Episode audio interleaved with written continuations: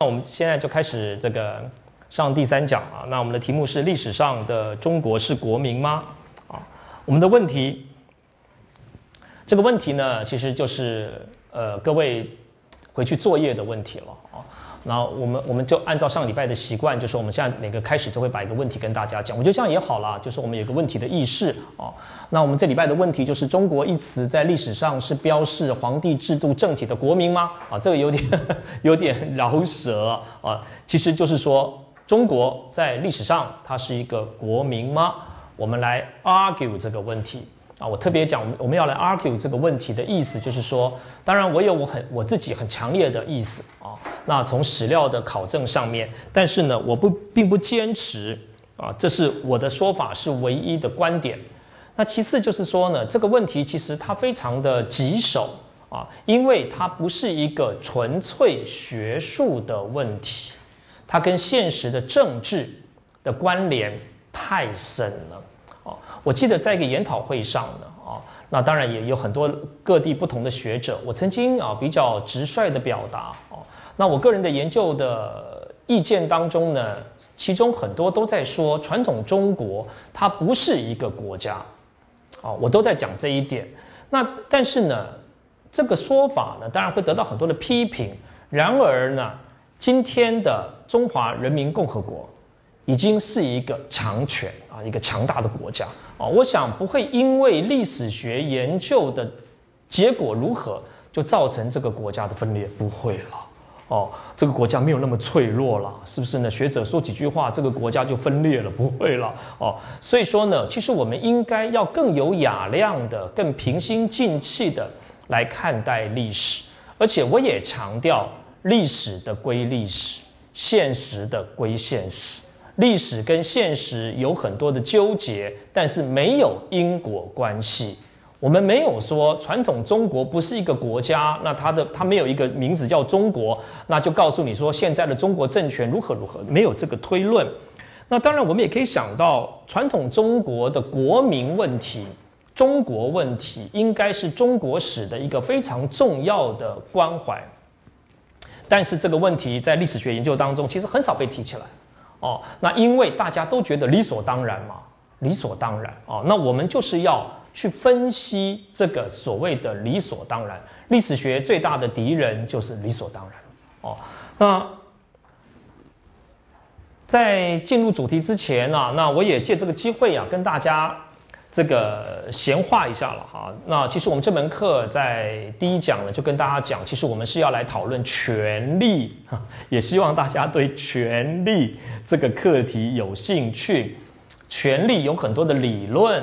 但是呢，我们在日常生活当中也蛮容易去体会权力的。我哦，那我举一些例子呢，其实只是要希望大家在日常生活当中去体会什么叫做权力。那当然，我们的重点啊，都会引导到我们接下来几讲要跟各位讨论皇帝专制。皇帝专制。我今天随便举两个例子了哈，那我们来来来思考日常生活当中的啊，那我们讲什么叫做 power，权力就是你可以让一个人做一件事情，管他喜不喜欢，这个就叫做权力。哦，那我们最简单的定义权利就是说，A 可以让 B 去做一件 B 不想要做的事情啊。我说，哎，今天那这个这个某某同学啊，廖廖全修，你去帮我呃去这个呃呃呃去教室休息室帮我倒杯咖啡，你觉得很很气嘛？我做的好好的上课，可是没有办法啊，是不是？人在屋檐下啊，那甘老师呢得罪不起啊啊，所以说只好呢就是帮他倒杯咖啡回来。那这就叫做权利，我有权利啊啊，这叫权利。那我们来观察人类生活日日常生活当中的各种的权利，是不是？那就好比说，好好多年前那个时候，我们历史系现在有咖啡机了，有咖啡机哦。那呃，我们的规定其实是这个同学啊，这个如果你要喝也可以了，我们就丢十块钱。那我们丢十块钱其实是以价质量了啊。这其实你也可以去享受一下咖啡了啊。我想比 seven 这个便宜了啊。那。我们在没有咖啡机的时候呢，那个时候我要喝咖啡呢，其实都是我的专任助理他泡给我。有时候我一到研究室啊，在十年前吧，那我专任助理就说：“老师，你要不要喝咖啡？”我都说好啊，啊，他就包包去帮我帮我帮我泡。可是呢，有一天呢，他就跟我讲说：“老师啊，我从今天开始以后呢，就不帮你泡咖啡了。”哎，我想说你你怎么那么大的胆子？他说呢，因为呢，因为师母跟我说，就是我太太啊跟我说，他说你不要让老师喝太多咖啡啊，喝咖啡不好，对身体不好啊。那因此呢，我已经决定了，我助理就跟我讲，我已经决定了，以后不泡咖啡给你。哎，所以说呢，我只好认了嘛。啊，你你可以说，哎，你胆胆子好大，是不是？你是我聘任的，是不是呢？我就不续聘你了，我把你开除。哦，可是我不会做这个事情啊，我可以，我我我有权利啊，我有法上的某些权利来做这件事情，但是我没有做这件事情，因为我在我的助理面前，我是一个理性的人，我是一个好老师，我非常讲理性。那当我的助理跟我讲说，喝咖啡。对身体不好，他不应该做一件破坏我身体健康的事情，我也只好认了嘛。啊，所以以后喝咖啡都是我自己泡，我自己泡。哦，那，哎，你就可以看出权力非常有趣的关系，是不是呢？前几天啊，这个这个有另外一件事情，就是哎，有一个研究生呢，就就就跑到我办公室，他跟我讲说，老师，你不是要交稿子给我吗？因为因为他跟我催篇稿子，他说你还没有交给我哎。我说，我就跟他讲，对不起啊，最近事情太忙啊，我都不好意思跟他讲说，其实我同时有四五篇稿子在催我啊。那按照我的顺序呢，其实你应该排到最后去了，我还还前面好多篇没有写啊。那我但我没我说啊，对不起，我我写不出来，我可以不交了，不要交了好不好？他非常生气，他说老师你不守信用哦，啊，你答应我今天要交的啊，啊，老师那那这样好不好？呃，我礼拜六交给你好不好？他说不行，不行，他说你你你讲的话叫遵守信用。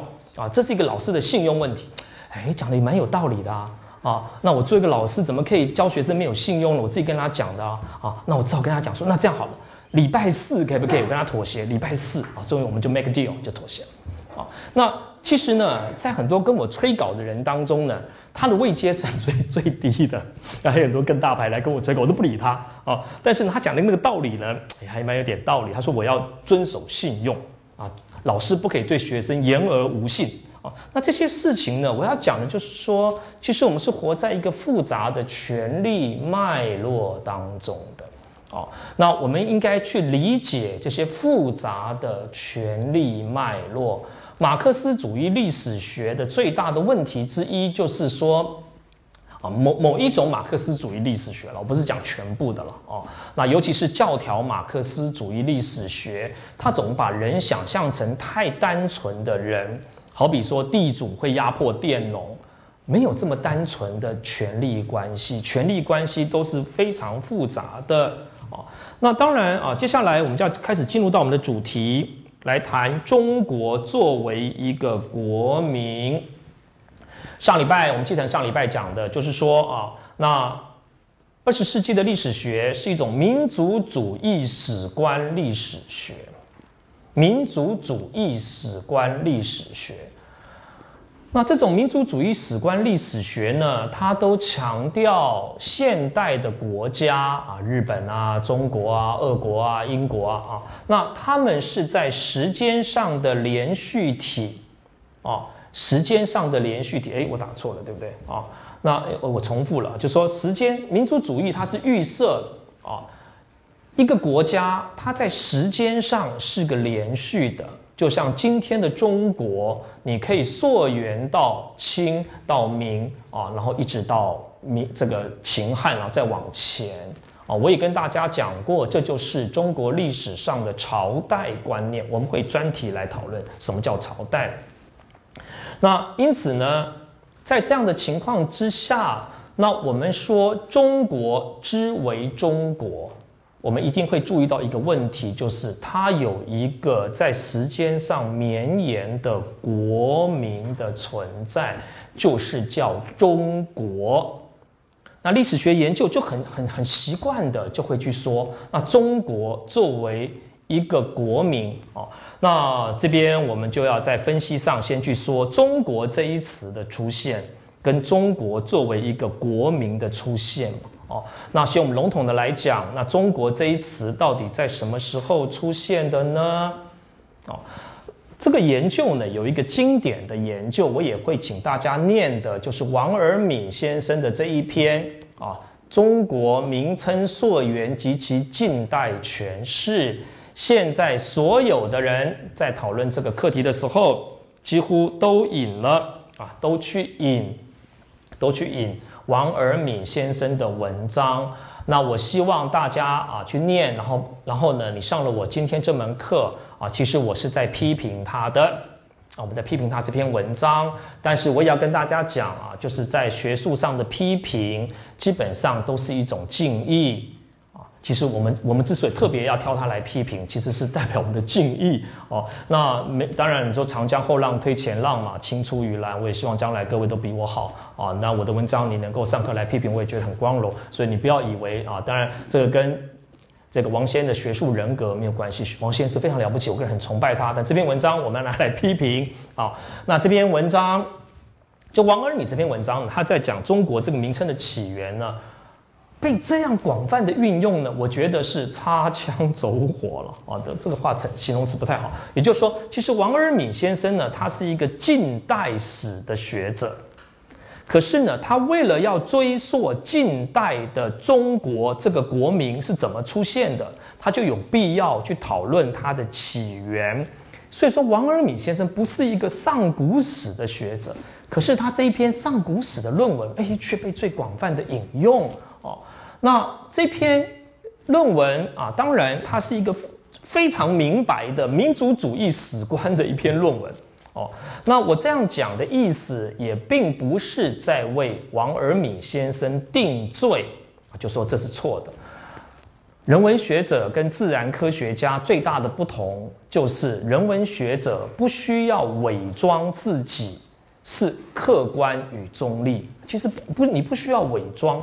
哦，那人文学者在思考问题的时候，一定有一个立场，啊，这点我们是可以明白的说的。只不过是说，我们也要把啊，一个好的人文学研究，应该把这个立场，用我的话来说，叫做背景的前景化。我们都可以不用不用讳言啊，每个学者都有他的立场，有人是马克思主义者，有人是妇这个这个女性主义者，左派、儒家都有。哦，那我们可以可以讲得很明白嘛？其实我就是这个立场。那因此呢，当我在看啊，好比说我们在看余英时先生文章的时候，我们就知道余英时先生呢，他对于儒学充满了温情，充满了敬意啊。他是对儒学的温情与敬意来研究中国的历史。那余先生不用讳言，我们也清楚的知道。那我们就从这个角度来看余先生的作品啊。所以说有立场不一定是错的了啊。但是但是。啊，我们也要去观察一个学者，他是有立场的。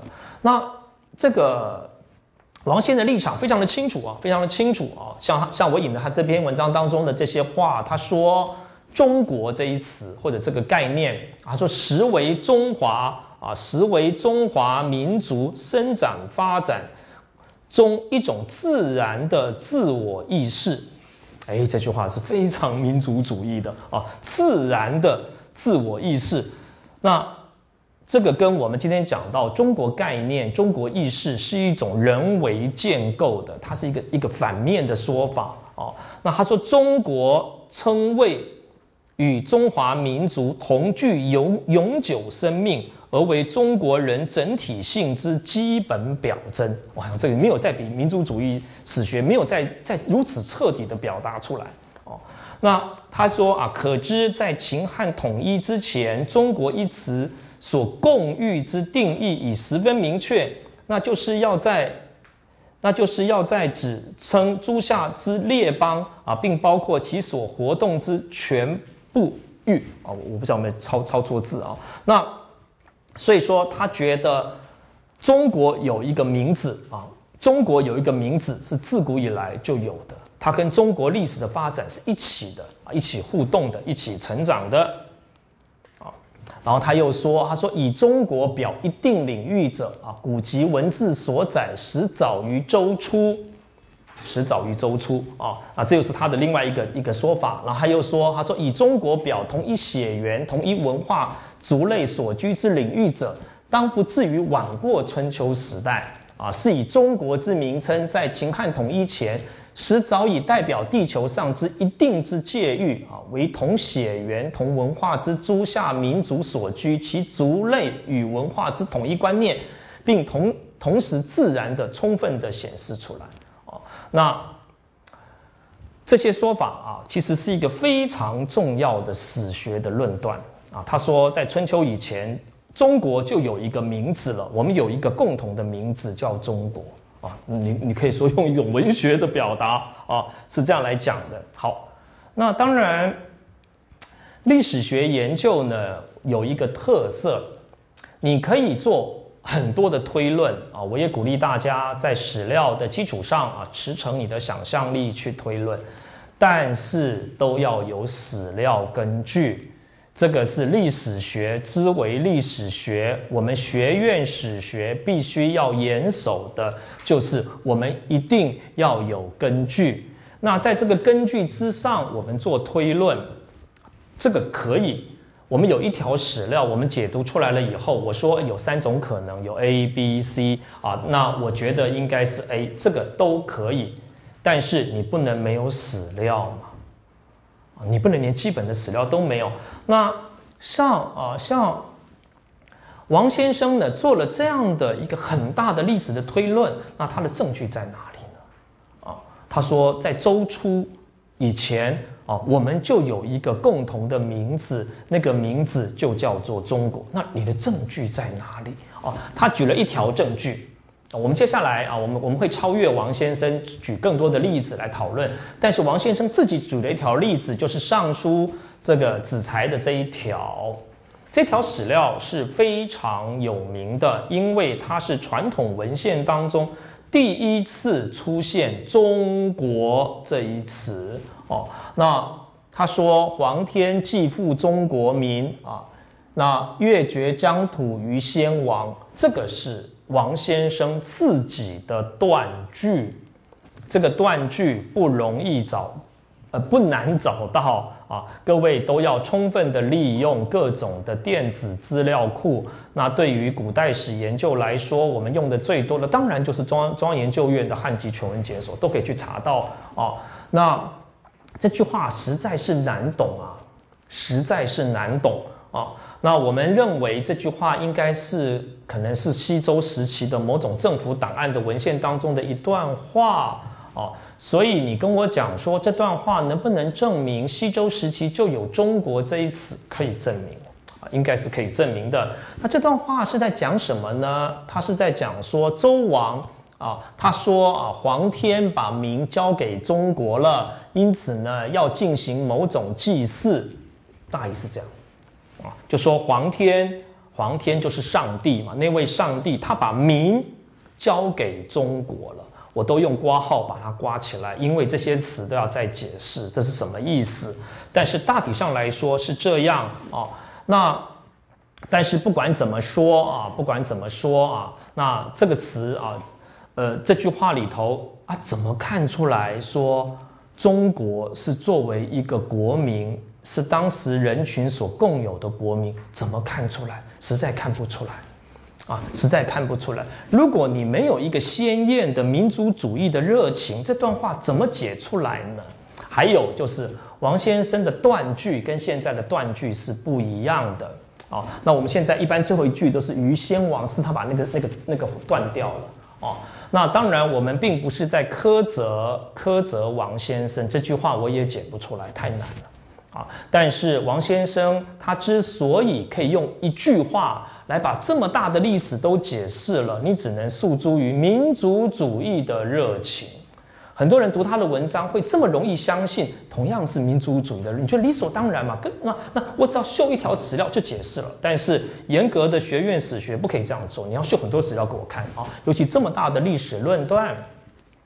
那还有就是，我经常跟学跟同学说，历史学研究每个历史学家都会犯错，都会犯错。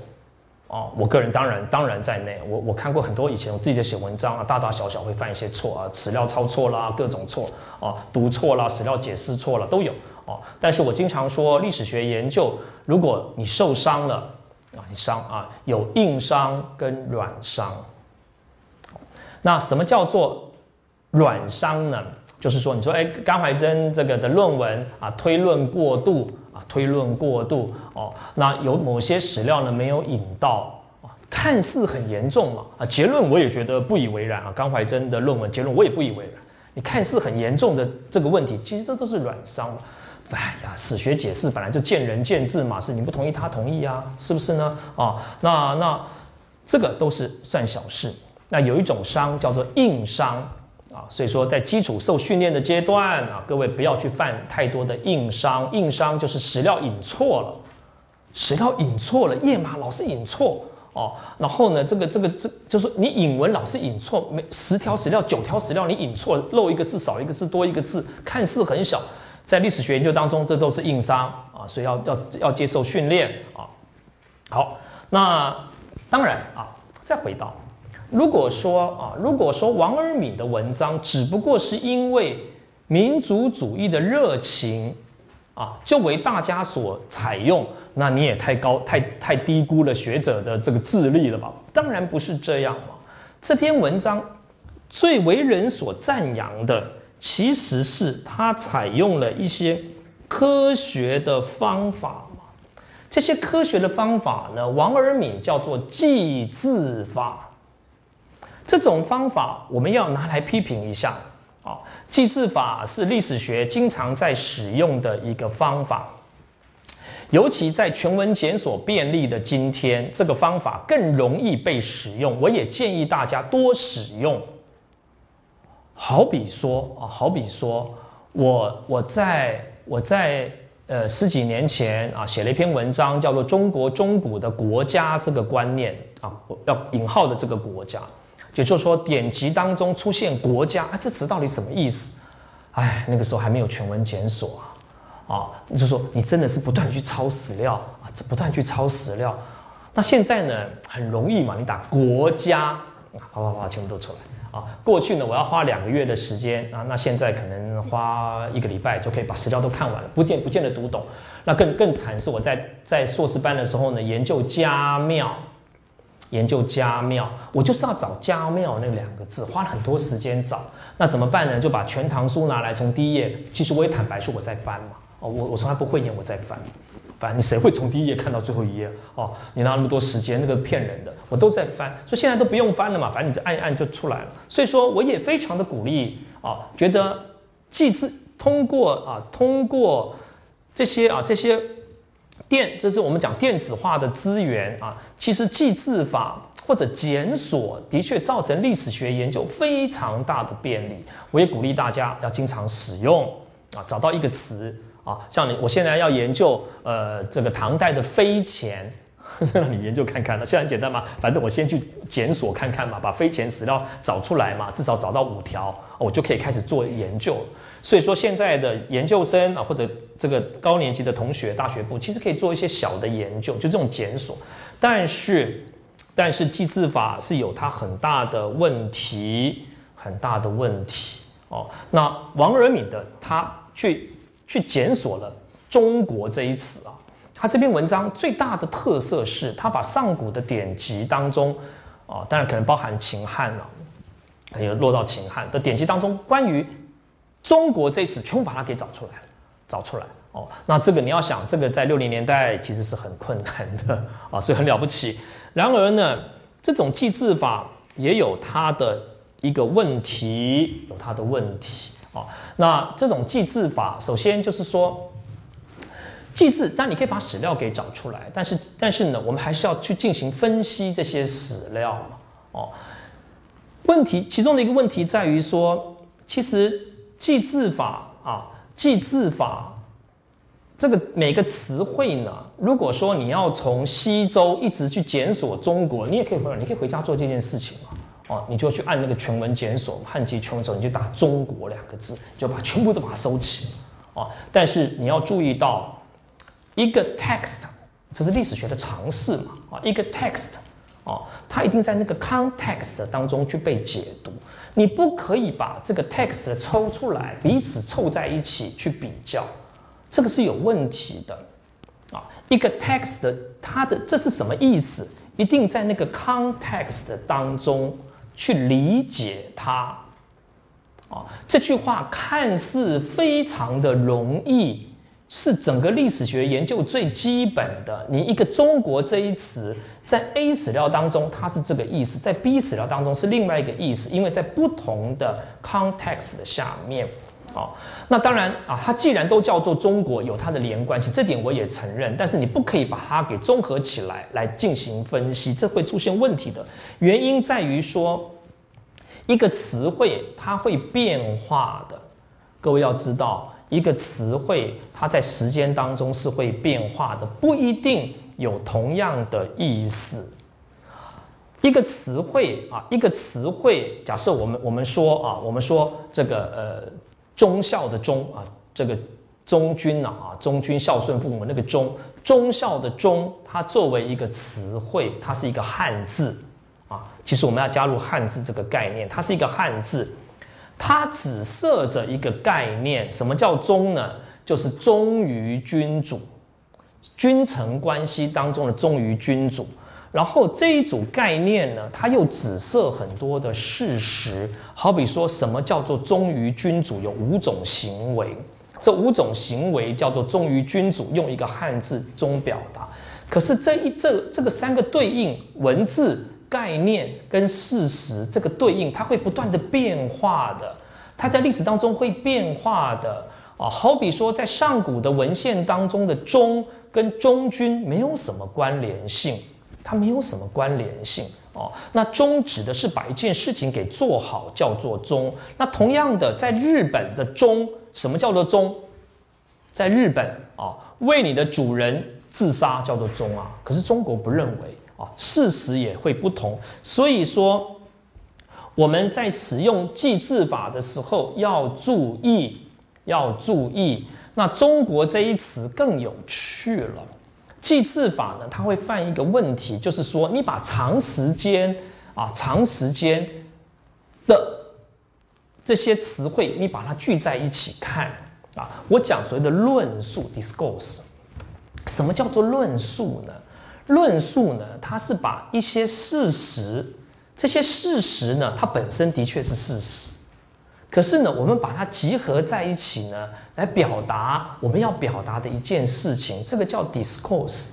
我最喜欢举的例子就是 SARS，在二零零三年呢开始流行 SARS，啊，那时候流行 SARS，不要讲开始流行 SARS，大家印象深刻吧？啊啊，外国同学可能比较不清楚，待会就跟他讲一下什么叫我们要流行 SARS。哦，那那个时候呢，流行 SARS 的时候呢，就开始报道啊，这个啊，今天呢发生了三三个 SARS SARS 的 case 啊，新庄发生了一个啊，台中发生一个啊，这个云林发生一个啊，人心惶惶。跟你想看，那不都是三个而已吗？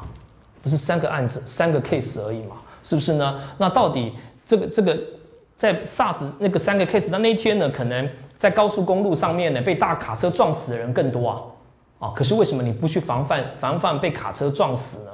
啊，所以说就开始有人说啊，这个因为 SARS 开始流行了啊，所以说呢，我们这个坐电扶梯的时候呢，不要扶那个电扶梯，万一被 SARS 传染。但是我告诉你啊，这个你不扶电扶梯呢，摔下来摔死的几率，你比得 SARS 还高啊啊！那这是什么意思呢？就是说我们经常把一些事实把它串联在一起，来表达我们要表达。好比说，你看现在啊，今天呢有三个 case 出来了，明天五个，后天有八个啊，那其实也就是这几个而已嘛。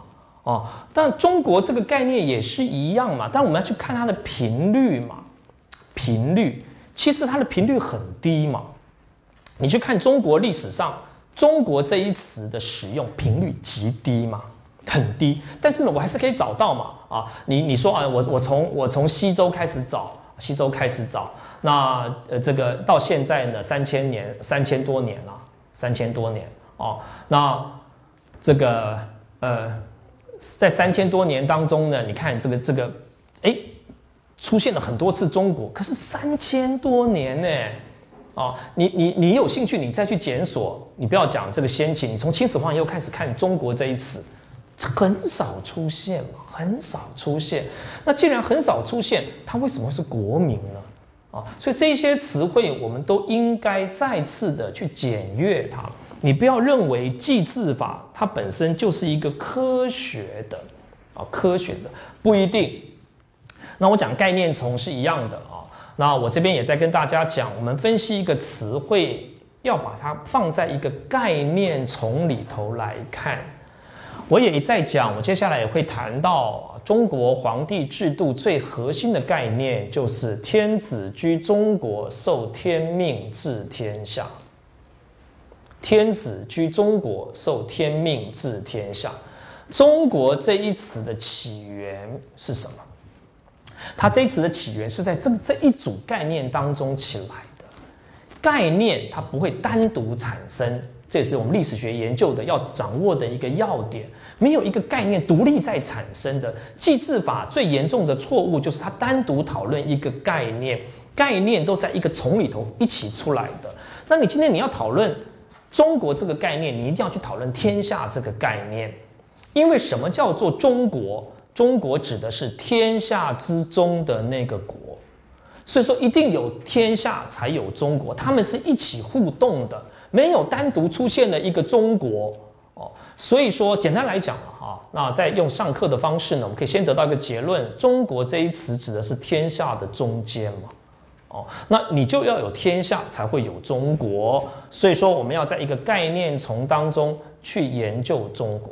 那当然啊，我们在讨论词汇的时候啊，记字法在讨论词汇的时候，还有一点就是说，这个词汇啊，它是专有名词还是一般的名词？它是一个专有名词，还是个一般的名词？你问我说，老师这什么意思？中国这一词一开始，它一开始出现，你就认为它是一个专有名词，你就认为它是一个专，那是那是你先入为主的概念。今天的中国，如果用英文来说，它是 China 啊，就直接去译制。那当然，它是一个专有名词嘛。日本人不会说我叫 China，美国人也不会说我叫 China，甚至 Chinese，它都是专有名词嘛。啊。这个是现在的现在的民族主义国家形成以后的结果，所以说中国是中国今天的中国所独有的。可是，在历史发生的时候，真的是这样吗？当你出现“中国”这一词的时候，它真的是指的一个专有名词，只有我可以用，你不可以用哦。其实事实很容易嘛，它不是嘛啊？那为什么它不是呢？我们从历史上的日本。也说自己叫中国，就非常清楚的看到了。日本也说自己叫做中国嘛。那甚至你告诉我，为什么在近世的时候，日本一直称中国为支那，而不叫中国为中国？很多人说那个是因为歧视中国，但是这种情感问题可能很复杂，我不能说绝对没有。但是是因为在即使到了江户时代，日本人也说自己是中国嘛。他是中朝，是中国，是中华嘛？啊，日本人都说自己叫中国或相关的词汇，他当然不会叫中国为中国，当然就叫支那这样名称嘛。哦，所以说，当然你你说，哎，那中国这一词有没有专指这个中国作为一个专有名词呢？这个分际有时候你看你要去拿捏嘛，就像。就像中华人民共和国，有时候他会说我们共和国如何如何，共和国的光荣如何如何。那这共和国指什么？指的是中国嘛？哦，可是共和国这个词汇本身不是一个专有名词嘛？但是在很多地方，它是中华人民共和国的意思，中国也是如此。在许多地方，它可能来用来表达秦朝的范围。明朝的范围，这个有，但是你说它是一个国民作为专有名词，在前近代其实我们还看不到了啊。我们可以简单的做一个结论，那这个结论当然啊，各位都还可以继续讨论。那我们回到我们要讨论的历史啊，首先啊，就说。我们来追溯一下古代的中国概念的起源。那我我们今天因为只有两两堂课，所以我们大概只能够讨论到秦始皇就结束哦。本来我们还有还有一堂课可能要讨论以后，我希望我们有机会，我们把它放到天下里头来合并讲好了，好不好？啊，那当然，在历在历史学研究当中，我经常说成也汉字，败也汉字。如果没有汉字，就是我们今天所看到中国字了。历史学研究大概百分之九十都不用做了，啊，就没办法做了。我们是因为有了汉字，所以才能够进行许多的历史研究。但是呢，我们中国史，你说中国史研究呢，因为太习惯了，太习惯有汉字了，所以说呢，你经常会忘记，其实人类历史上还有一段期间是没有文字的啊。所以说我才讲追溯追溯一个概念的起源，其实是一个不可能的任务，因为我们没有办法追溯到文字发明以前。我们没有办法追溯到文字发明以前。那你问我说，老师，那中国的文字汉字是在什么时候发明的？我有我个人的立场，我代表个人的立场啊。那我我觉得它是商商王权所发明的，商王权所发明的。那最早就是我们所看到的甲骨文。虽然在甲骨文以前可能还有一些文字的系统，但是我个人不认为我们可以再找到了啊。所以说，你只能你要用文字，你只能找到甲骨文的商代。那在此之前啊，找不到。那在此之前找不到，是不是代表说那就那那那就没有没有历史了哦？没有思想的起源？当然不是，只不过是说我们不知道而已。哦，还有一点，也就是我经常要跟大家哦，我最喜欢上课的时候提起这一点哦，也是我经常我好像在 preach 一样，我经常在说哦。那许多人认为汉字是中国人的文字，这一点我也没什么意见啊，见仁见智吧，看你怎么说嘛啊。但是呢，你要记得文字跟口语的结合。文字跟口语的结合，它是一个近代现象，甚至推到五四运动以后的白话文运动以后才是如此。当然，很多事情有开必先，有开必先，也就是说。它不是从五四运动才开始的，你可以去追溯明清的白话小说，甚至追到元代。当然啊，你可以去追溯白话文，不是从民国才开始。但是文字、文字跟语言的结合，用我的话来说，就是我手写我口啊，各位就在做这个事情。啊，各位就在做这个事情哦。那我也经常说哦，今天刚怀真从刚才上课开始，上课开始啊。那如果你把我的话录音起来，然后呢，你我的我讲的话啊，除了我结巴啊，结结巴巴啊，结巴，讲了一些巴骂啊这些，你把它去掉啊。那我的我的口语就是一篇文章，但是这个是近代现象，在前近代不是如此。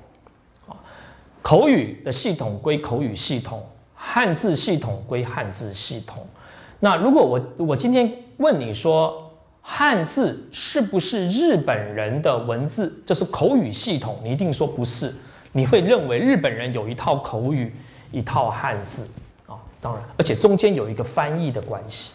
这个是我们对日本史的一个很简单的认识嘛。就日日本人，他们有一套口语，可是他们书写的时候呢，是书写汉字所形成的汉文，啊，日本人他们有汉文，那这是汉字所形成的。那汉文跟口语之间有一个翻译的关系，但是很多人认为中文就没中国人就没有中国人的语言就是汉文，这是一个非常错误的观念。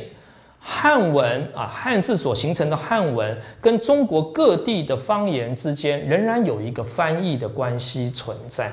汉文汉字所形成的汉文，不是中国人的口语，不是中国人的口语哦。所以说，你说传统的中国人，他们有他们是双语，这个也是对的。他们一方面使用汉字形成汉文，一方面说他的口语哦。那这两者的关系另当别论。所以说，所以说，当然我们会相信。我们会相信，在文字发明以前有一个口语的系统哦。那这个口语的系统当中，你问我说，老师，它有没有中国这个概念？当然，这个这个是一个没有办法研究的东西嘛。你不可能考古学挖挖挖挖，哎，挖到一个录音带啊，大家来听录音带啊，我你幻想吧。哦，那或者说将来有个时光隧道机，大家我经常幻想，我们将来有可能啊，回到过去去，但是这是不可能的。但是我们还是可以推测，没有汉字的中国，但是呢，在历史上到底什么时候出现了一个“中国”这一词的意思，就是中央之域。中央之域。我推测呢，在距今六千年以来啊，在距今六千年以来，那中国各地呢开始出现了强大的王权，就像我这边所举的，像良渚文化有瑶山遗址，辽河流域当中有红山文化遗址，出现了强大的王权。那这些强大的王权呢，它支配了附近的区域。而且这些王权呢，有个很大的特色，就是他们都建立了人工的城市，人工的那更不用讲，这个城市当中有一些建筑物来支配四周围的区域。我推测啊，我推测这个时候啊，住在这些人工城市的店里头的王者哦，他们自认为自己就是中国。只不过是说没有这一词啊，没有这个没有这个字，没有这个字，但是他们开始有了这个概念，所以说我们也可以这样来讲，就是说中国这个概念其实一点都不稀奇了啊。我们不要讲不要讲说什么什么呃良渚啊，呃辽河啊这些属于中国去，你世界史当中，就是所有的王权都认为自己居中间嘛，这是一个。很自然的想法嘛，人类的人类历史上的统治者有两个类型，第一个类型认为自己居中间，那这些蛮夷呢，野蛮人都居在我四周，欧洲史也是如此嘛，啊，当然他们不会讲中国这一词嘛，那这当然了啊，那可是呢，他们一样。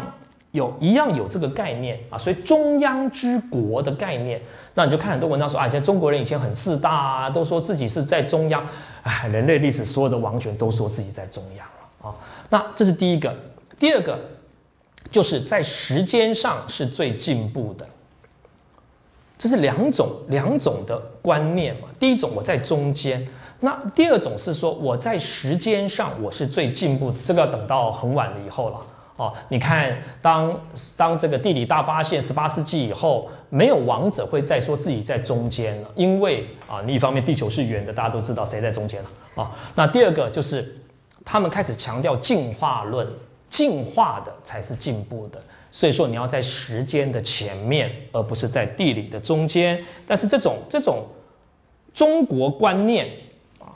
中国观念或许以口语来表示啊，我想并不是中原王权的特色，更不是中国的特色啊，其实是人类历史上一些王权都共有的啊。那问题啊，接下来的问题就是说，那那为什么中国这一词呢？最早是西周人开始创造出来。其实也很简单嘛，因为他们有文字嘛，是不是？因为他们有文字，那就是他们嘛。那其他的没有文字，你根本不知道嘛。就你要注意到这个层面，好不好？那我们休息一下，好不好？我们等打铃，我们今天比较晚了，好不好？所以我们的等打铃就开始，好不好？好吧，那作业还是要交了。虽然说这个刚开始的时候既往不咎了，好不好？啊，但是但是作作业总总是要交嘛，好不好？哦，那我我个人还是很强调。我很强调在过程当中的训练，我还是要跟各位强调，这是我的教学理念。在我们在在在学习过程当中，不是不是要去做一个 star 的学生，而是说觉得自己在这门课当中得到了什么训练哦。那所以所以要赶快的做一些基本的功夫。好，那当然啊，接下来就说为什么中国这一词。最后，我们所看到的是在中原王权当中表现出来。哦，那这一点当然，或许各位应该做一个历史学的尝试。在你可以说，在夏商周的王权有没有夏另当别论了。哈，但我们习惯这样讲，在夏商周的中原王权之前，中国有有多元并立的王权啊，就像我们刚才所看到辽这个这个辽宁啊，我们看到的这个这个长江流域都有王权。那当然，最后。脱颖而出的是中原的王权。我们今天所看到的资料当中，也是在西周最早出现“中国”这个概念。我还是要再跟大家强调啊，历史学研究要靠文字，但是不是没有文字的啊，我们就没有历史？当然不是这样了哦。所以说，呃，在西周发现，当然是因为西周它继承了商朝，它有文字嘛。那我们当然就可以看到。在在甲骨文当中，啊，那当你问我说，那老师在西周是最早出现啊，最早出现呃中国这一词的，那在此之前有没有可能有呢？有没有可能有啊？像胡厚轩啊，我会把这个他的参考书目给大家。那他所讨论的文章当中都说，在商朝就已经有中国这个概念了。我个人可以接受啊，我个人可以接受。也就是说，在商朝的时候，在口语当中出现了一个天下的中央之域。这个中央之域就是商朝。你问我说，老师有没有这个概这个可能性？可能性应该极高。但是啊，但是如果你硬要跟我说啊，你硬要跟我说，那呃，就是在甲骨文当中出现了中商这一词，出现了四方哦，什么叫四方？这个都很困难理解了。哦，但是它出现了中商，因此有了中商就应该有中国哦。那这种推论都是一厢情愿的哦。历史学不应该做这种推论。也就是说，中国如果你认为它是一个专有名词，有就有，没有就没有看到哦。汉字上面没有就没有，你不能硬去推有哦。那但不管怎么说啊，我自己的确是认为。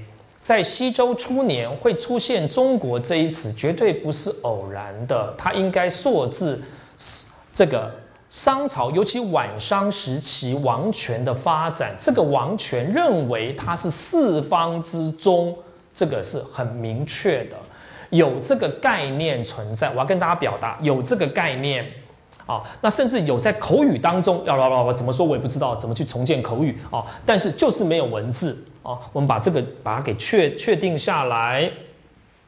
那当然啊，让我们最高兴的一个发展，就是在何尊，在何尊发现了啊，在何尊发现了中国这一词。那核尊的核尊的过程啊，我想我也不用再跟大家讲了了啊。这个现在呢，我我上课跟大家提起过吧，我们我们的我们的水准是比维基百科高的了。哦，但是呢，很多事情你去查维基百科也可以了啊，你把它当做一个背景知识去查，但是不可以作为考证的根据啊。我这是根据维基百科，那你在开玩笑吗？啊，但是啊，那什么叫核尊啊？这个核字其实很难写，那像我们一般这写成这个核了，方便的写法啊。那何字何尊呢？何尊的他的一百二十二个。它的一百二十二个文字当中，这是左边是何尊啊。那在一九六五年发现了这一百二十二个文字，那其中啊，其中最令人兴奋的就是出现了这六个字“于其宅之中国”哦，“于其宅之中国”。最近啊，台湾的联经出版社也出了一本书，就叫做《宅之中国》。啊，这本书一定会引起很多的讨论，我们有机会再跟大家讨论啊。那可见的这一词啊，影响有多大？那当然，书名会说“宅之中国”，也就是跟你讲说，中国的国民于焉诞生了。啊，那这个呃，“宅之中国”啊，我我我给大家看一下好了。啊，其实它是在这里，它是在这里啊，你这个。呃，对我弄掉啊！中国这一词在哪？这个是中啊，这个这个词中中哦，这这个字是中哦。你看到这个中哦，待会会解释。你看他画了一个旗子啊，中这个字啊，在经文当中就是画一个一个插在地上的啊。你看旗子在飘扬。那下面这个写成或，写成或的这个词，下面这个啊，写成或在哪里？在这里啊，这个这这个字啊。写 你别看不到的啊，写成“或”这个字啊，在这个字，这个字啊，那这个字呢就被被说成是啊，我们讲立定成为“国”啊，“国”。当然啊，这边你就知道“于其宅之中国”这个词，这个“中国”到底是应该啊，有一说是这个“国”其实应该写成土字旁那个“玉”，宅之中玉。我个人支持这个说法，但是我我我并不坚持一定不可以写成国哦，因为不管是中国或者中域，这个国都没有 state kingdom，没有这些个没有这个概念。大家那么喜欢中国，把要一定要把它定义成中国，因为太喜欢它有个国了啊，刚好有个国，那就是我们中国的国民了啊。哦，但是啊，你只要不要那么在意这件事情啊，那其实它被立定为玉也是应该的。所以说，于其它是宅之中玉。那这这个词汇，这个啊，这个是它是，呃，何尊何尊是在讲啊，他在讲说啊，我们把把这一百二十二十二十二个字啊，把它简单的翻译成为啊，我我们我们。这个这个把它翻译成为白话文，但是没有特别的衍生啊。他说成王开始营建营建宅啊，这我用了他的词营啊营建宅于成州，那你就知道那那你告诉我什么叫做宅，什么叫营宅，这什么意思啊？那许多人都立刻的就说啊，这个就是建都嘛啊，哎那都是你想象的啊，你想象的建都，因为建都好高兴嘛。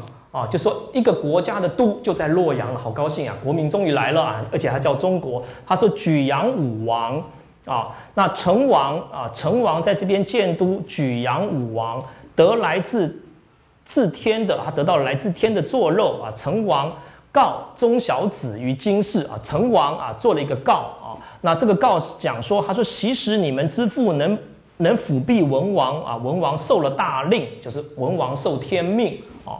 那武王既克大义商啊，则停告于天曰啊，我将宰此中玉。我我这边翻成中玉了啊。他说，那这段话可见这段话呢，他是武王在洛阳营建营宅的时候的祷告词里头。他说，我于其宅之中国啊，说我将宅啊，那宅是什么意思啊？在考证啊，那从这里来治理民。啊，这就是中国概念最，你可以说，的确这是一个中国概念。我要在这边建建立我的根据地，然后来来治理民。他说：“呜呼啊，你们这些小子无事等等等等啊。”后后面啊，那这个是啊，这个是我们所看到的何尊的样子啊。其实现在在网络上各种啊，要要看到这些都很容易了啊。那好，那这个这个何尊呢，当然立刻就得到一个证据啊。而且呢，广泛被运用使用，也就是说，洛阳被命名为中国。那中国之为中国，就从这边开始的。从西周初年以来，洛阳开始被命名为中国。那此后绵延不绝，这个名字就成为中国的国名了。但是啊，这个考据。我们可以得到一些很有趣的啊，但我们可以举一些举一些反证啊，反证，也就是说，为什么啊？就是为什么你看到啊，这个洛阳被叫做洛阳叫做中国，它的证据是因为上面那句话“于其宅之中国”，你认为中国是一个专有名词？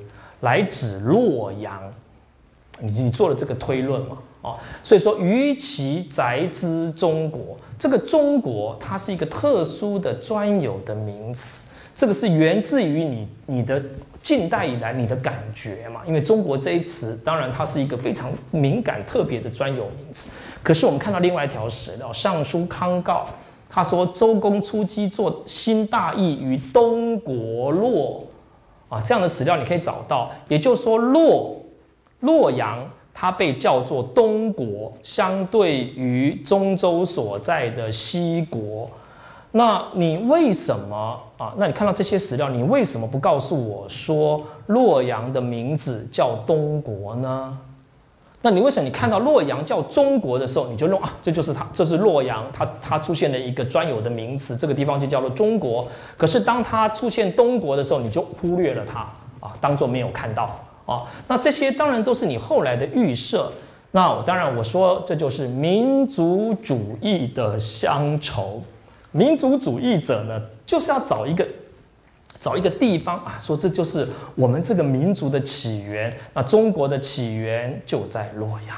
所以说你在网络上，我在好多年前检索啊啊，那我今天本来想再去 Google 找找，哎，找找不到了啊，这个可能已经这个长江后浪推前浪。他说啊，洛阳给了中国一个名字，哎，看到这样的一个啊，就这种，其实这个观念很多人都都都引用了这个观念嘛，没有这么浪漫而已啊。洛阳给了中国一个国名啊，就是中国哦。那就像说，你看到在十八十八世纪的时候，日本的国学者。日本的国学是一种一种前近代的民族主义哦，那那些国学者讲到说，我第一次进到京都啊，闻到这里的空气，这就是我们大和大和大和的空气，那才怪呢！哦，我最我最喜欢嘲笑这种说法啊，你这个。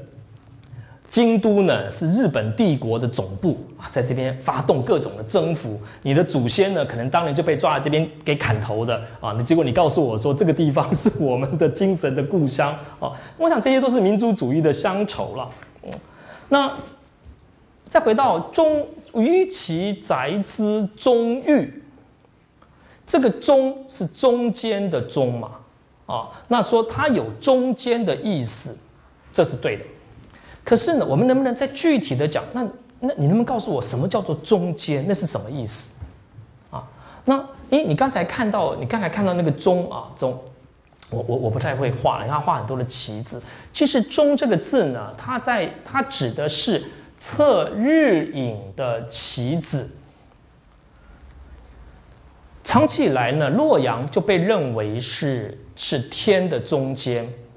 为什么？其实我自己缺乏一些天文学的观念，也就是说，在在古代的中国人认为洛阳是在天的中间，所以说它指上去的其实像像北极星，它是不动的啊。因此呢，洛阳这个地方呢，你有时候测不到日影。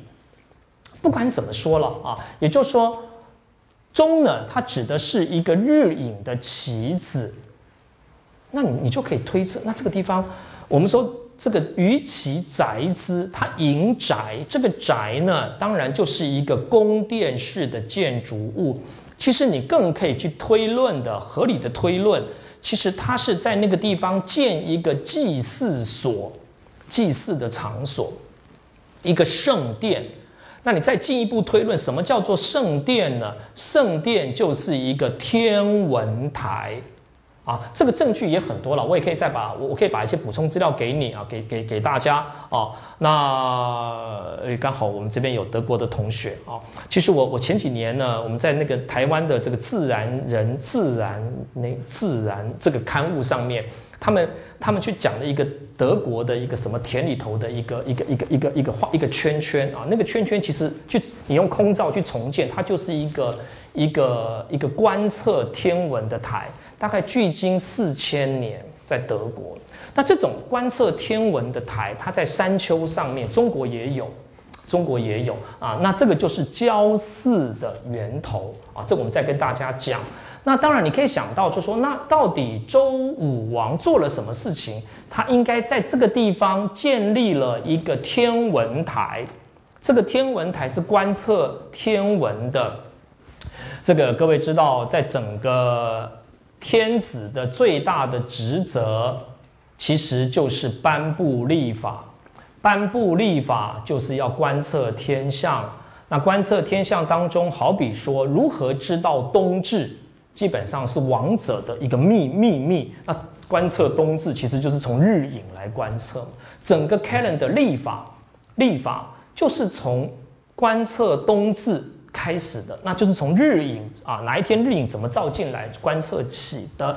所以说啊，那这应该是一个天文台，而且他们相信啊，这个天文台他们可能在一个小山丘上面，这个地方它有一个天梯，或者你说宇宙轴，宇宙轴，那这个地方它可以升天降地。在《诗经》当中的周文王就是这样的一个人，他可以跑上天去跑啊。他有一个我们讲所谓的宇宙轴。那《周礼·司徒篇》里头有这样的说法，他说：“地中，天地之所合也。地中也就是天中，天地的中间。”那我们推测啊，我们推测西周时期有这样的一个观念啊，所以周武王在洛阳，他以洛阳。认为这个地方就是地中或者天中然后在这个地方建立了一个祭祀所，他就把这个地方叫做中国啊，称这个地方为中国。那你说“中国”这一词到底是一个专有名词呢，还是一个普通名词呢？哎，你我们有这样的分析概念就好了，我也很难说一定是哪一个了啊。好，那对，再回来就说，当然啊，因此你可以想象的，因为后面会提到这样的周王周的王权的最大的特色是，它是一个祭祀王。他的权力来自于他在天地的中轴线上举行祭祀。哦，他说：“与其宅之中国，从这里来治理民，要从这个角度来理解。”啊，因此你问我说：“老师，他有没有营建新都于洛邑？”这个看你怎么解释了。哦，那我自己对首都这个观念也很有兴趣。到底中国什么时候有首都？什么叫做首都？哦，那这个都可以再理解。我们可以来画一个图了，画一个图啊。那这是当时当时的人的哦，这个这个这边有有两条线不太清楚啊。我们可以说，西周初年就建立了这样的一个天下中国的概念。王者啊，王者跟天是在一个宇宙轴对应一个宇宙轴。那你去读这个《诗经》里头的一些篇章啊，像周文王就是一个大大祭司啊，他有他有些魔法，他经常呢升天降地跑来跑去啊，这就是周文王。所以说呢，在很多的这个中国的图里头，把周文王画成那样的一个一个很慈祥的一个帝王，根本不是这样，他全身刺青啊啊，应该是会表演很多魔法，跳来跳去的一个人啊。那所以说啊，意思就是说。王者居于啊，居这是地啊，在地的地的中间，其实就是天的中间。那这个有一个天地的轴线哦。那王者呢，像周文王这样，他还可以升天降地。那这个这个天呢，啊，他所统治的区域啊，这个区域啊，也就是广义的中国，就是服从周王所统治的区域，就是中国。然后呢，天的下面啊，你可以说这块地方就叫做天下。那这个跟天下这个概念有关，我们会在以后几讲再比较仔细的跟大家说明。只是为了解释的方便，我们先把这个图拿出来看一下。也就是说，在西周初年，应该就确立了这样的一个观念：王者在天天下天下的中间来治理啊，治理人间。那他所统治的区域啊，他所在的区域就是中国。那他所统治的区域呢，也被称之为中国。那另外就是啊，他统治区域以外啊，属于天下的范围，这个叫天下。那细节我们再说啊。时代啊，就再往下啊，再往下，我们就来看到这个春秋战国时期。春秋战国时期，春秋战国时期的历史呢，其实是很有趣的，很有趣的。那这几年来，我自己最感到兴趣的，其实是是霸者的霸者政治啊。我也经常在上课呢，有机会说到，或许同学们有兴趣，其实可以来研究春秋战国时期的霸者。我们今天对于中国史的认识呢，是这个样子，就是说秦始皇二二一年以前就是周代嘛，啊，二二一年。西元前二二一年以后就是秦代，但是我们这样的历史认识真的是对的吗？啊，我个人认为是不对的，啊，是不对的。其实我们今天认为，在二西元前二二一年做了一个转换，这个就是周变成了秦。那我们今天都会讲周秦，这个其实是秦汉的学者他告诉我们。的，他掩盖了太多历史的事实。其实我们去看周周王，周王在第四世纪的中期，其实已经名实俱亡了。如果我们认为春秋时代的开始就是周王实际上已经没有办法控制诸国了，于是开始出现了东周时期，于是有春秋战国，啊，那这是明嘛？但是呢，到了西元前第四世纪中期，其实连这个时都没有了。也就是说，周王他在此之前，他一方面是周国这个国的国君，而且是天下的共主。他在天下的中央，就是周国所在，来支配各国。那各国也跟也向他朝贡，得到他的册封。于是他作为天下的共主。但是到了西元前第四世纪的中期，连这样的名分都没有了。于是我们说名实俱亡。它表现在啊，我会给大家参考的文章当中说到的，好比说西元前第四世纪中期。他已经开始把他的这个天子的位置禅让给他，要禅让给魏王啊，魏啊，这个八千女鬼那个魏了哈，那个魏魏王啊，那只不过这件事情呢，发生在周跟魏之间，那当时的战国的各大国都不承认。齐国哪有这种事情？我才是王啊！你不可以随便做这个事情。但是不管怎么说，在西元前第四世纪的中期，周王已经从从天下的共主变成是一国之君了。于是，一个新的时代开始了，一个新的时代开始。那我们再往前推，这已经是太晚了，已经已经是西元前第四世纪，再推到齐桓公时期。哦，各位知道，我们也可以说齐桓公、晋文公他们是霸者的开始，霸者的开始。哦，那也就是说，今天你哦，你周王你是王，我承认，我承认，但是支配天下的应该是我晋文公，啊，那或者对呃这个齐桓公啊，齐桓公或者晋文公。也就是说，你今天可以，你继续的在周国，在洛阳举行祭祀，哦，就是祭祀有你，可是呢，政治上有我，政有我，那这种就是我们所说的霸者的制度。那可是呢，哎，你看历史学家非常有趣啊，哈，他们呢认为霸者的制度是历史的一个变态，所以他们认为说那是变态。啊，那那实际上那个时期呢的政体，如果说我们今天讲政体，你一定说周封建，然后在西元前二二一年变成是皇帝制度。我也经常在推销我的想法，其实这种说法不是那么正确，这个太受到了啊秦汉学者的影响。秦汉学者他是故意要跟你讲说，我秦啊，我汉是冀州的，我不是冀中间还有这个乱七八糟的记，我没有记，我就冀州。但是实际上不是这样，历史学家要还原。我自己研究历史学，我经常觉得啊，把历史学的某个阶段认为是变态，那个才奇怪哦。那你应该把历史变化变，它都有它正常的一个道理嘛。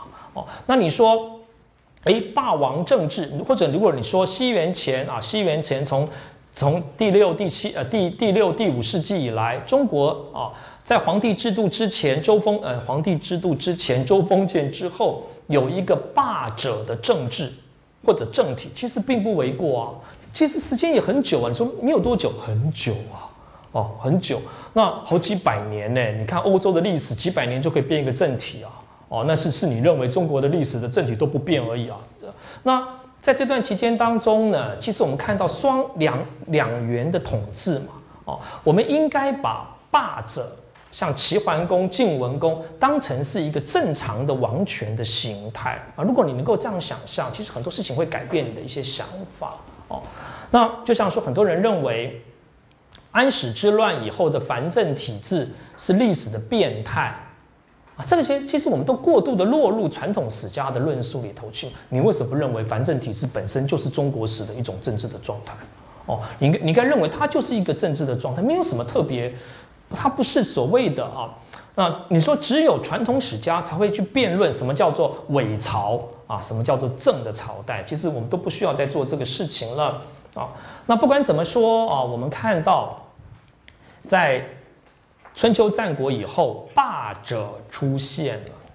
这些霸者啊，好比说郑国也是啊，啊，我们刚才讲那个八千女女女女鬼卫，那个那个卫也是了啊。那这个秦国也是啊，楚国也是，尤其是楚晋晋楚啊，晋楚，那他们彼此互相去争，自己是霸者。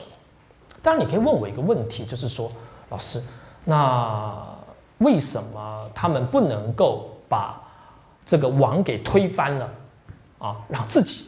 继承周来做王，为什么还是要奉周王呢？这个就有趣了嘛，你就去研究。就像说我们在研究日本幕府时代，哦，我们在研究足利义满在十四世纪的时候，为什么他不直接把天皇推翻掉？哦，他为什么要做幕府？那德川幕府为什么不直接干脆把京都的天皇推翻掉算了？这个是历史研究另外一个课题哦。但是我们应该把它认为。霸者政治就好像日本的幕府政治一样，它是一种政体的形态啊。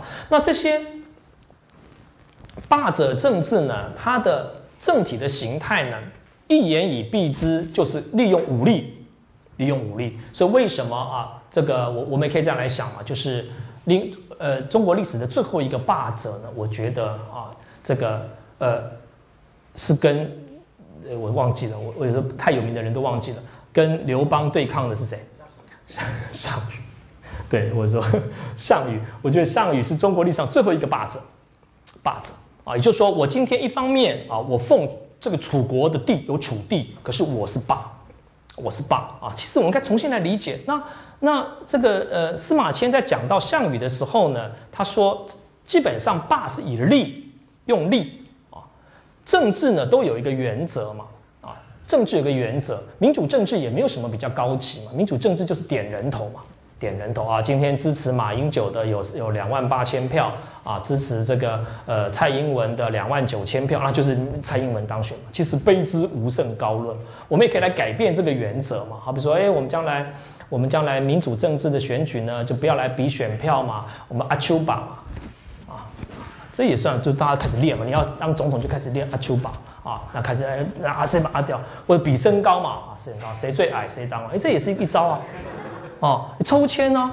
哎，你不要觉得抽签，你这个希腊人就抽签，这也一招啊啊，结果不都一样嘛？其实我是主张抽签的啊，省钱嘛，反正结果都一样，反正也不会是我啊啊，就你就抽签嘛。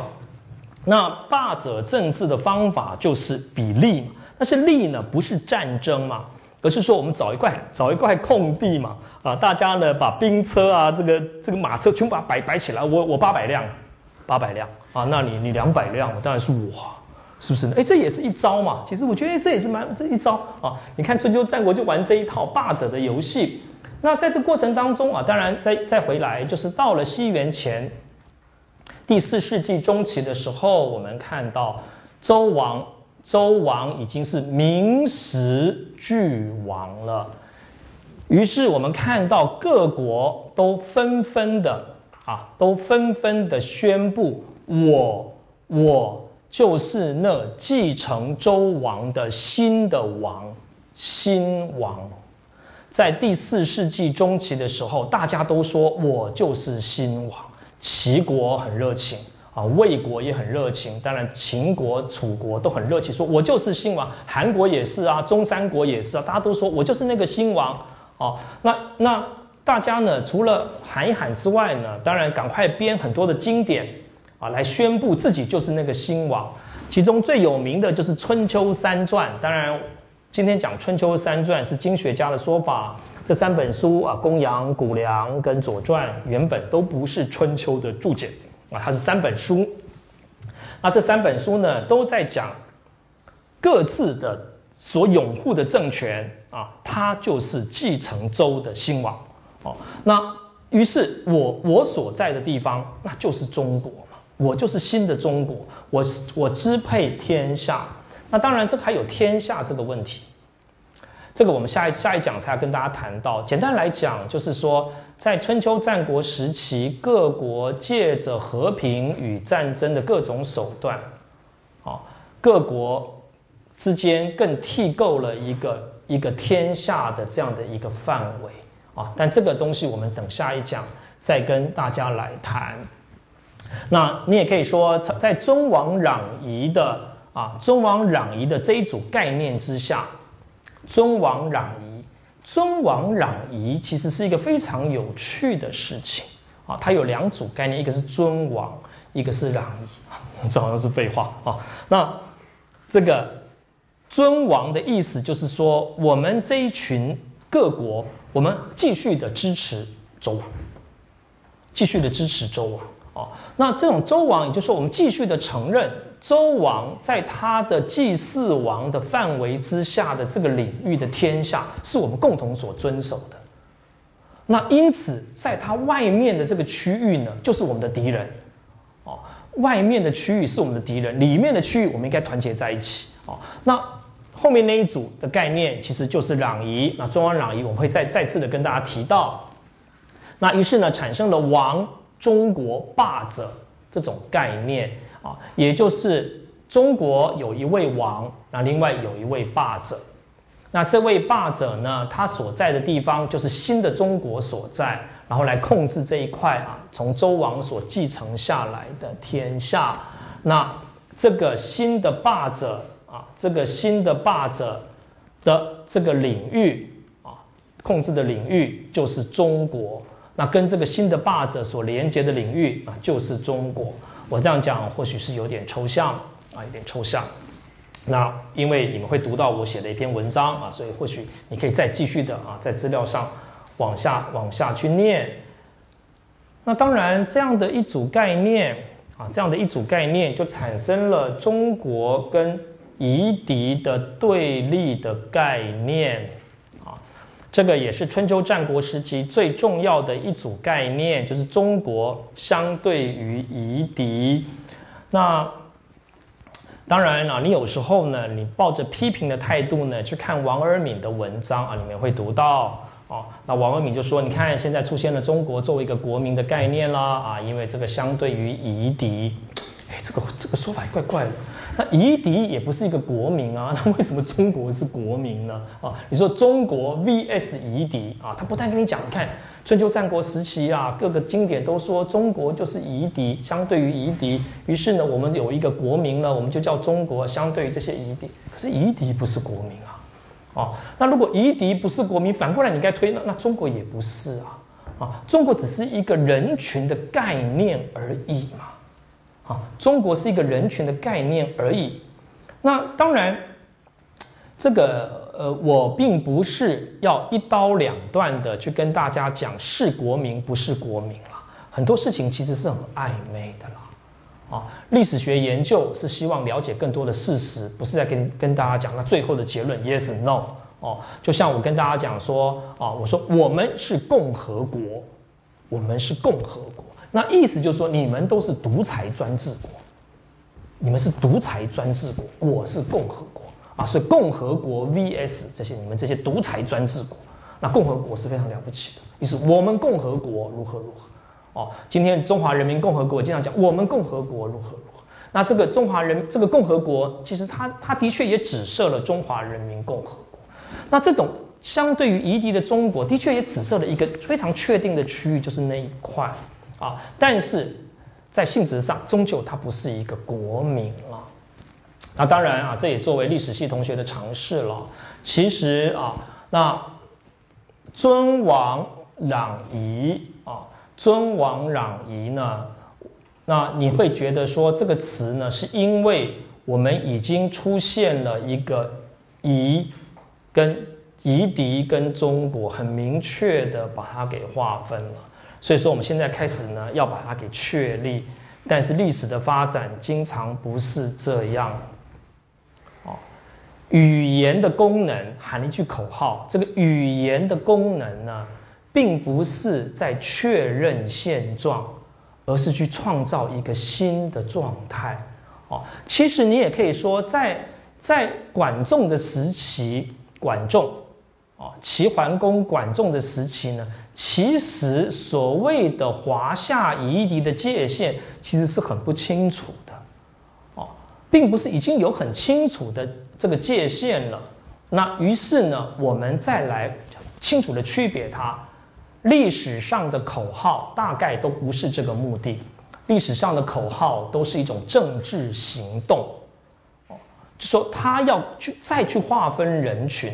我们知道啊，那现在我们对于中国跟夷狄的观念都是内中国、外夷狄这样的观念想法，是在春秋战国时期被创造出来的。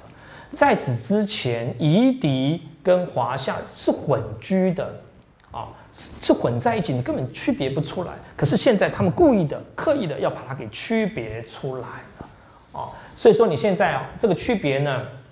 更进一步，就是我们所经常念的所谓东夷、南蛮、西戎、北狄。那东边就是夷啊，东夷、南蛮、西戎、北狄。那中间就是中国，这些都是被创造出来的概念啊。那王尔敏呢？他花了很多的时间分析了先秦的典籍。那最重要的其实就是《春秋三传》。那里头所反映的中国概念，我跟他一样，也花了时间去分析了这些东西。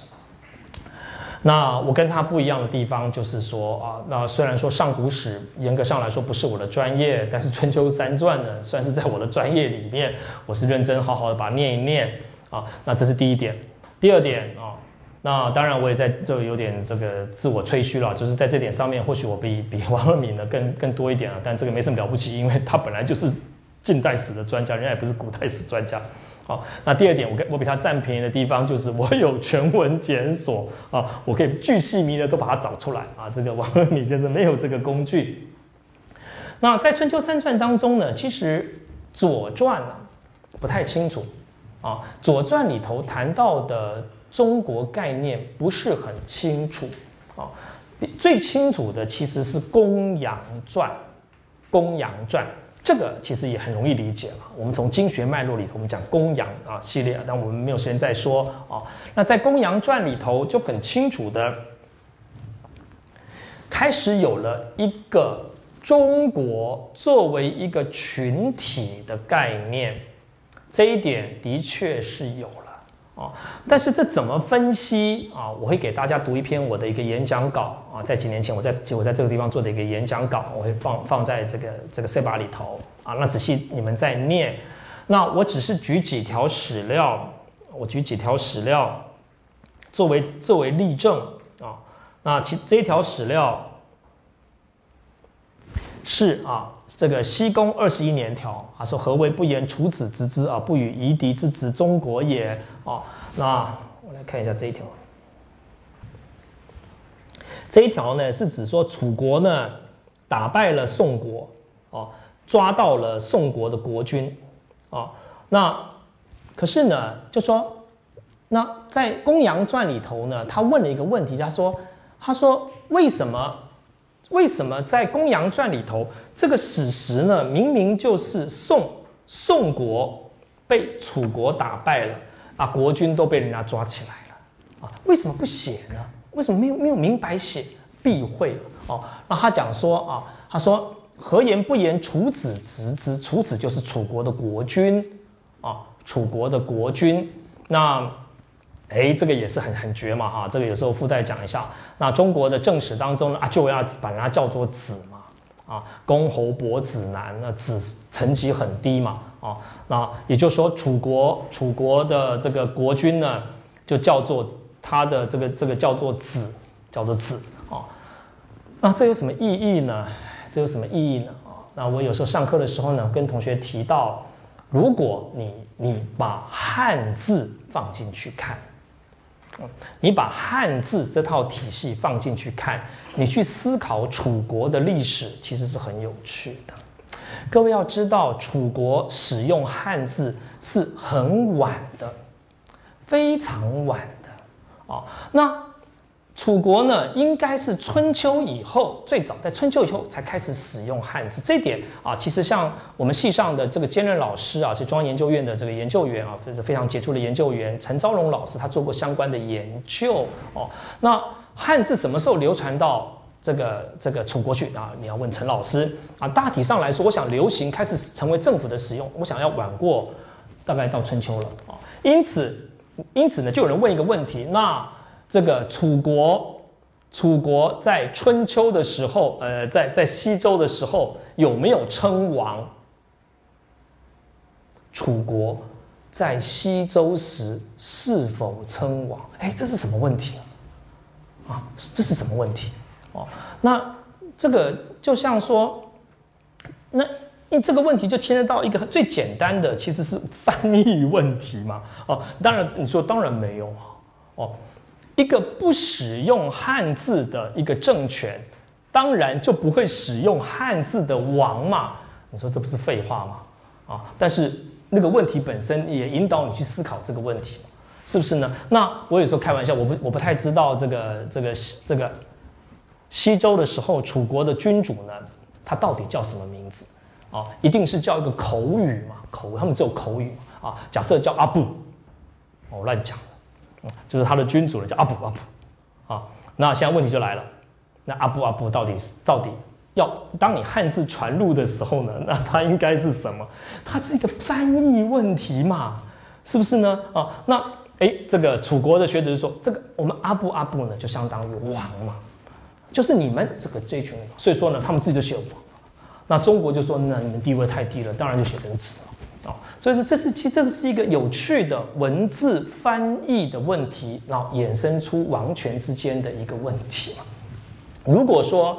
你把汉字使用导入去看，你都会知道。你去问说西周时期的楚国君主是否称王，坦白说没有什么意义的一个问题，或者说你要放入汉字研究才有意义啊。那他说不与夷狄之执中国也，这个夷狄指的是楚国。哦，那。中国这边，中国指的是宋国或者宋国的国君。于是，这个地方的中国是一个最狭义的中国，它指的是那个中国的这个政治系统当中的那个人，那个叫做执中国，去执到的是宋国国君。你觉得，哎，这怎么理解？怎么理解？其实我也不太能够理解了啊。但是呢，在中国的思考方式当中。把一把个人一个人称之为一个国家，并不奇怪啊。就好比说，我曾经做过国家的研究，你就看到在史料当中说，在祭祀的时候，国家呢登到了登上台了，国家怎么会登上台呢？啊，指的是皇帝嘛。啊，所以说这个中国指的是中国这一个政这个政治的单位当中的那个最高的领导人。那再下一条，他说啊，他说昭公二十五年条啊，有，哎，我把我今天来研究一下，有冠玉啊啊，教学相长啊，如果不教大家呢，我从来不知道这两个字怎么念。有冠玉来朝啊，何以书啊？既义也，何以耳？非中国之禽也啊！一血又朝也。也就是说，他说啊，有一种怪鸟了，飞来了，怪鸟飞了啊。那为什么为什么要写怪鸟飞来啊？因为这个怪鸟呢，它非。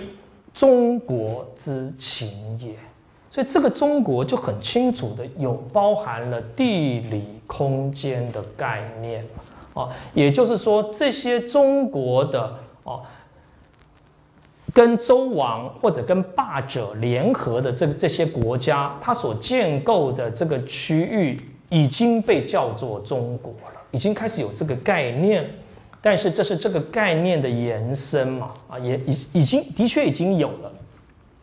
那再下来，我们来看古梁这一条，其实也非常有趣啊，不好读这一条啊。那我们也也就不仔细去念它啊。但是他讲说，呃呃，宣公十五年啊，他说六月啊，癸卯进师啊，灭赤狄陆氏啊，一路子婴。啊，他灭国有三数。他说：“中国景日，悲国月，夷狄不日。”这这不太容易解了哦。啊，那你有兴趣，你去看看注解。那但是呢，不管怎么说啊，他这边把政权或者人群啊，很清楚的分作三个：中国啊、悲国跟夷狄。那中国或者你也可以说，就是那个领导的国家、上国、大国、尊贵的国啊，那是。王者霸者所在的那个国，那卑国就是比较下面，还有就是除除了除此之外的夷狄，所以说这个是中国概念的另外一个发展那再接下来啊，再接下来我们看韩非子啊，我们我们开始跳开啊，跳开这个呃三传啊，我们来读别的。韩非子的《从韩篇》有说：“韩居中国，地不能满千里，而所以得与诸侯啊班位于天下。君臣相保者，以事事相较，事情之利也。”那这个韩居中国。那这个中国指的是什么呢？指的是什么？啊，那当然你可以说这是一个问号。那他讲的中国是什么？我也不好，我我的文章当中有确实去讨论，但是我也不好一定要跟大家讲啊。那这次有趣，它出现了一个中国，那又跟你又跟你讲说它是啊，班位于天下。他的意思啊，他的意思有，就是说这个天下当然指的是说继承周王所控制的那个区域，列国的区都叫做中天下。所以说韩当然是这个天下，可是他跟你讲说他是居中国，所以中国这个中国又是一个特定的在天下当中比较小的区域啊，也就是不管是周王或者是霸者所控制的区域当中更小的那一块。那我们来看啊，来看这个是呃平氏龙郎的说法哦。那关于这方面的研究呢，有关于春秋三传当中的天下中国概念的研究，平氏龙郎先生啊，东京大学的教授平氏龙郎是一个很重要的学者哦。那我个人这些想法都是从平氏龙郎来的。那我讲这些事情呢？学术的研究就是这样嘛，反正我有一个，我不可能都是我发明的嘛，我告诉你源头啊，那因此你觉得我不对呢，你就去找他算账，啊哦，但是呢，我个人也负一点责任，因为我自己也也是用了这套学说，当然这有点在开玩笑了啊，也就是说学术不可能没有脉络。没有学术，都都是从我刚怀真开始 没有这种学术啊。但我也说，我很多地方从平氏龙郎来。那平氏先生呢，其实他有一一整本书就在讲啊，这个中国的呃中国跟天下的概念是目前为止我觉得著作量最丰富的。可是呢，争议很高了啊，争议很高啊。各位可以看啊，那这个是平氏龙郎谈到的，这应该是哎，这是呃。《公羊传》啊，他分析了《公羊传》的概念，他分析了《公羊传》的概念。那不管不管他的分析细部到底是不是对的啊？那我我这样讲不是暗示大家是不对的，因为我不是这方面的专家啊，所以说很多地方我不敢讲。但是呢，平时龙郎讲了一点是我支持的。就是在先秦时期有复数的，就多数的中国概念，因为霸者不断的转移嘛，那霸者所在的地方以他为中心就是一个中国嘛，所以先秦时期并没有一个统一的中国概念，那这个当然你也就打破了中国是一个国民的说法，什么洛阳就是让中国得到名字的哦，其实你没有看到这个说法，虽然呐。虽然我想，春秋呃战国时期呢，还是认为洛阳在天中，这个想法还是很强烈啊。但是这这这两个这个病例了啊，那这个是呃《公羊传》的说法啊，所以《公羊传》认为中国在这里啊，然后四周是一地，可是它又有一个诸夏的概念，这是什么意思啊？又有中国，又有诸夏啊，那。平氏龙狼的研究给我们最大的启发啊！你不要管他结论对不对，也就是说回到脉络去看嘛。哦，你不要，如果你先你一下就认为中国就是一个洛阳的国民，你你就看不懂他到底春秋这个这这几本书在写什么。你只要没有这个观念啊，你认为其实夷狄、诸夏、中国这些呢，是每一本书呢，他们各自在论述的。目前的研究，像王尔敏研究，最大的问题就认为说，一切都在西周就决定了，没有啊，还在不断变动当中。那这个平世先的这个说法是不是对的？他分析各个是对的，另当别论。那这个啊，这个就是我们所看到的，这也是我们来用平世龙狼龙狼的。那当然啊，整个历史的发展的一个段落，就是西元前二二一年，秦始皇。统一了中国，秦始皇统一了中国。那我也一再强调，统一中国这个是现代历史学的名词，不是一个啊，不是一个历史上的名词。历史上的名词非常清楚，叫做并天下，也就是从春秋战国时期，其实这个区域的国家，不管战争与和平啊，它衍生出了一个领域。那秦始皇在把六国给灭掉以后，当然他把六国灭掉了，补充就说他超越了六国的领域去打了南南方，他超越了六国的领域，可能进到辽东半岛去了，这是六国原来没有的领域。但是除此之外，大体上来说，他是把六国给打掉了。六国打掉以后呢，他就宣告自己是是并天下，哎，这是很奇怪的。啊，因此你也可以说天下就是这个就是天下啊，但是这问题很多，那那那外面呢？外面不是天下吗？有天下以外吗？啊，这是我们在我们会在下一讲来讨论的。但不管怎么说，秦始皇就宣告他并天下了。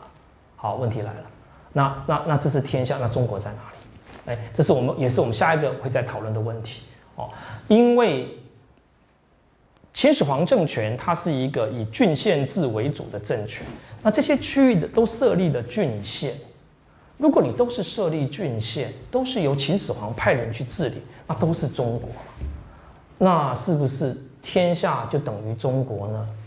在这个时期，天下中国就合在一起了。这个我们也解不开，我解不开，我不知道啊。那平时龙狼先生也在问啊，那那各位对各位来说，或许跳跃太快的一个问题。啊，你把听进去，听过就算了啊。那但不管怎么说，这个秦始皇并天下以后啊，出现了新的天下中国的问题。我们有机会，我们放在下一讲天下里头，再跟再跟大家讨论。那结论就是，当时有富一个富庶的中国，因为秦始皇统一以后，开始出现一些新的状状态啊。那秦始皇。到底怎么去思考中国跟天下问题？由于史料有缺，我也不知道哦。那好比说秦始皇，我们只能够在上课的时候，最后啊，最后一两分钟，我们来来来来想，秦始皇啊，他灭掉六国以后，他都咸阳，也就是说他没有改变，他没有改变，他没有改变自己的自己的啊。这个政权的核心，他是从秦国把把东方灭掉的。然后，我想秦始皇他认为他所在的咸阳就是中国。哦，那这个是充分是霸者理论，因为战国的霸者认为我所在的就是中国啊，所以说咸阳就是就是中国啊。好，那接下来呢，我们再来思考几个历史学解不开的问题啊，因为没有史料。刘邦呢？刘邦呢，打掉了秦朝以后呢，他要做的一件事情是做什么呢？他要都洛阳，他要都洛阳。我觉得呢，他应该受到战国时期当时的天文地理学说的影响。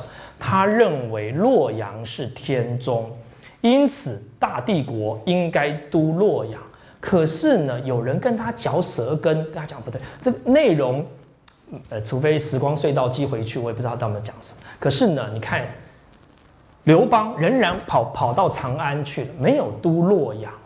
明明是当时的历史知识都在告诉你，当时的知识告诉你啊，不是历史知识，当时都告诉你说，从战国后期以来的地理知识、天文知识都说洛阳是天的中间，可是没有做。那后来做到的人是刘秀。啊，就说一直到谶纬说整个儒教的改革，儒家经典起来了以后，他们才回到洛阳去，在这个地方建立了政治的中心。然后洛阳是中国，这个又在东汉开始被确立下来啊，一直到西晋啊，那三在三国的时期，你看三国的时期讲到中国，指的都是在洛阳又回到这个这个地方去。那西部的情况，我们在啊细下一讲，那我们就把它并入到天下这一讲，再跟大家谈。